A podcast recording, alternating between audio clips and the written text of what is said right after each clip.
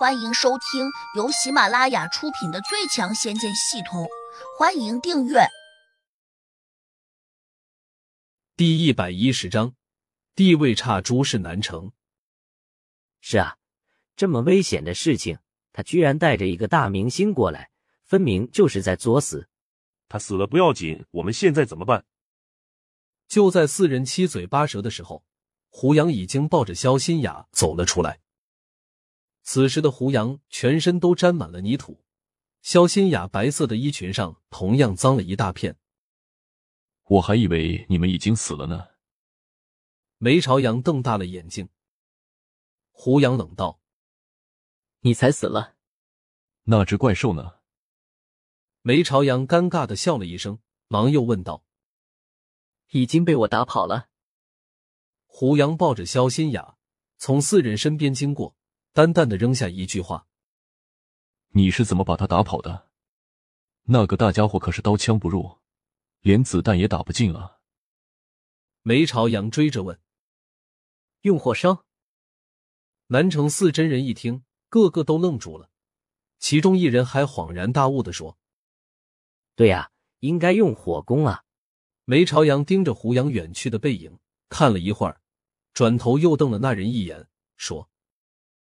你想的太多了，我们又不是没有用火烧过那头怪物吗？当时连喷火枪都用上了，你觉得有用吗？这就奇怪了，他用什么火把怪物赶跑的？梅朝阳冷着脸说：“我现在担心的是那头怪物会跑到哪里去。也许那小子知道，我们赶紧去问问他。”就在这时，远处传来了跑车轰鸣的声音，回头一看。顿时有些懊恼，原来胡杨已经带着肖新雅开车走远了。梅朝阳叹了口气，只得拿起手机又给邢峰拨打了一个电话。邢峰好像比他们更加着急，接起电话，他马上就叫了起来：“你快告诉我，是不是找到了胡杨的尸体？”“不是，那小子没事，他把怪物给赶走了，也不知用了什么办法。”邢峰一听，顿时哈哈大笑起来。我就说那小子没事吧，你们居然还说他被怪物咬死了，真是个笑话。邢老大，他虽然把怪物赶走了，可现在怪物也不知跑到什么地方去了。梅朝阳小心翼翼的说。邢峰马上明白过来，连忙问。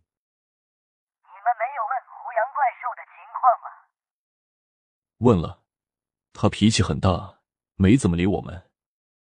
梅朝阳有些泄气的说：“我就知道他不会理你们，你们平时不是都很骄傲吗？肯定以为别人没本事，所以就给别人脸色看。他当然就不会理你们了。”哈哈哈！邢峰居然很开心的大笑起来。那我们现在该怎么办呢？梅朝阳沮丧的问：“是你们得罪了他，自己想办法。我可以把他的住址告诉你们。”邢峰言下之意是叫梅朝阳自己上门去求胡杨。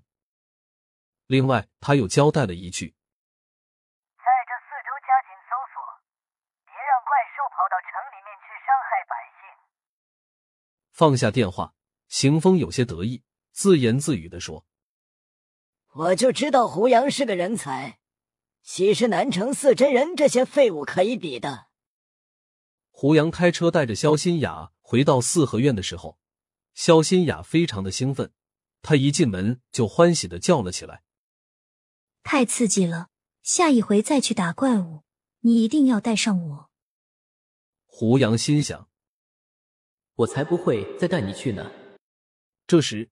小婉从里面跑了出来，她不满的瞪着胡杨说：“你可真能干啊，又拐带了一个美女回来。”肖新雅连忙迎上去说：“小婉，是我。”小婉刚开始没有看清楚，这下听到肖新雅的声音，顿时反应过来，她马上露出了笑容，一边喊着“新雅姐姐”，一边抱了上来。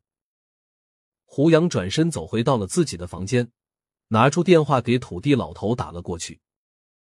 毕竟用召唤咒语很费法力，打电话轻松多了。这土头老头也很有意思，他的电话居然一直打开着。看来土地老头已经融入了凡间的生活。胡老大，你找我有什么事啊？你先过来，我找你有急事，电话里面说不清楚。好，你等一下，我出去开车。一个小时过后，土地老头才赶到胡杨的家里。你到底遇到了什么事情？这么晚了还急着找我？胡杨当即把遇到怪兽的事情告诉了土地老头。土地老头转着眼珠，想了想说：“在我的范围内，我每天都四处巡查过，没有发现有什么特别可怕的怪兽。胡老大，最后你把那怪兽追到哪里去了？”他跳进了城外那条河流，跑的倒是挺快的，我也没有追过去。胡杨没有说当时自己抱着肖新雅。当然追不上那头怪兽。那条河流一直连着大海，莫非那头怪兽是从海里面钻出来的？胡杨点了点头。必须想办法追查到那头怪兽。不知那片海域归谁管？归西海龙王管。那我们去找他。胡杨想也不想便说。土地老头没有动，他摇了摇头。西海龙王属于天仙级别，比我们地仙的地位高多了。就算我去求他，他也不会理我的。胡杨皱了一下眉头，没有说话。土地老头接着又说：“胡大哥，您是天仙转世，可能西海龙王认识前世的你，要不您出面去和他谈谈？”胡杨当然没有答应，他哪是什么天仙转世？他对自己的情况非常了解。如果没有得到那个奇怪的系统，自己现在还是一个普普通通的打工仔。除此之外，还有别的办法吗？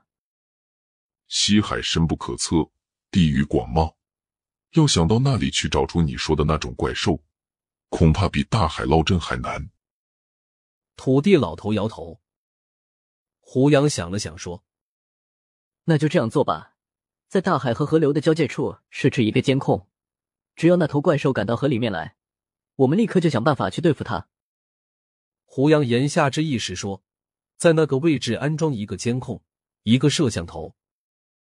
土地老头眼睛一亮，马上说：“好，我立刻派一个小弟到那里去守着，一有消息我马上通知你。”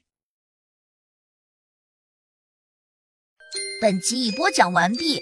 请订阅专辑，下集精彩继续。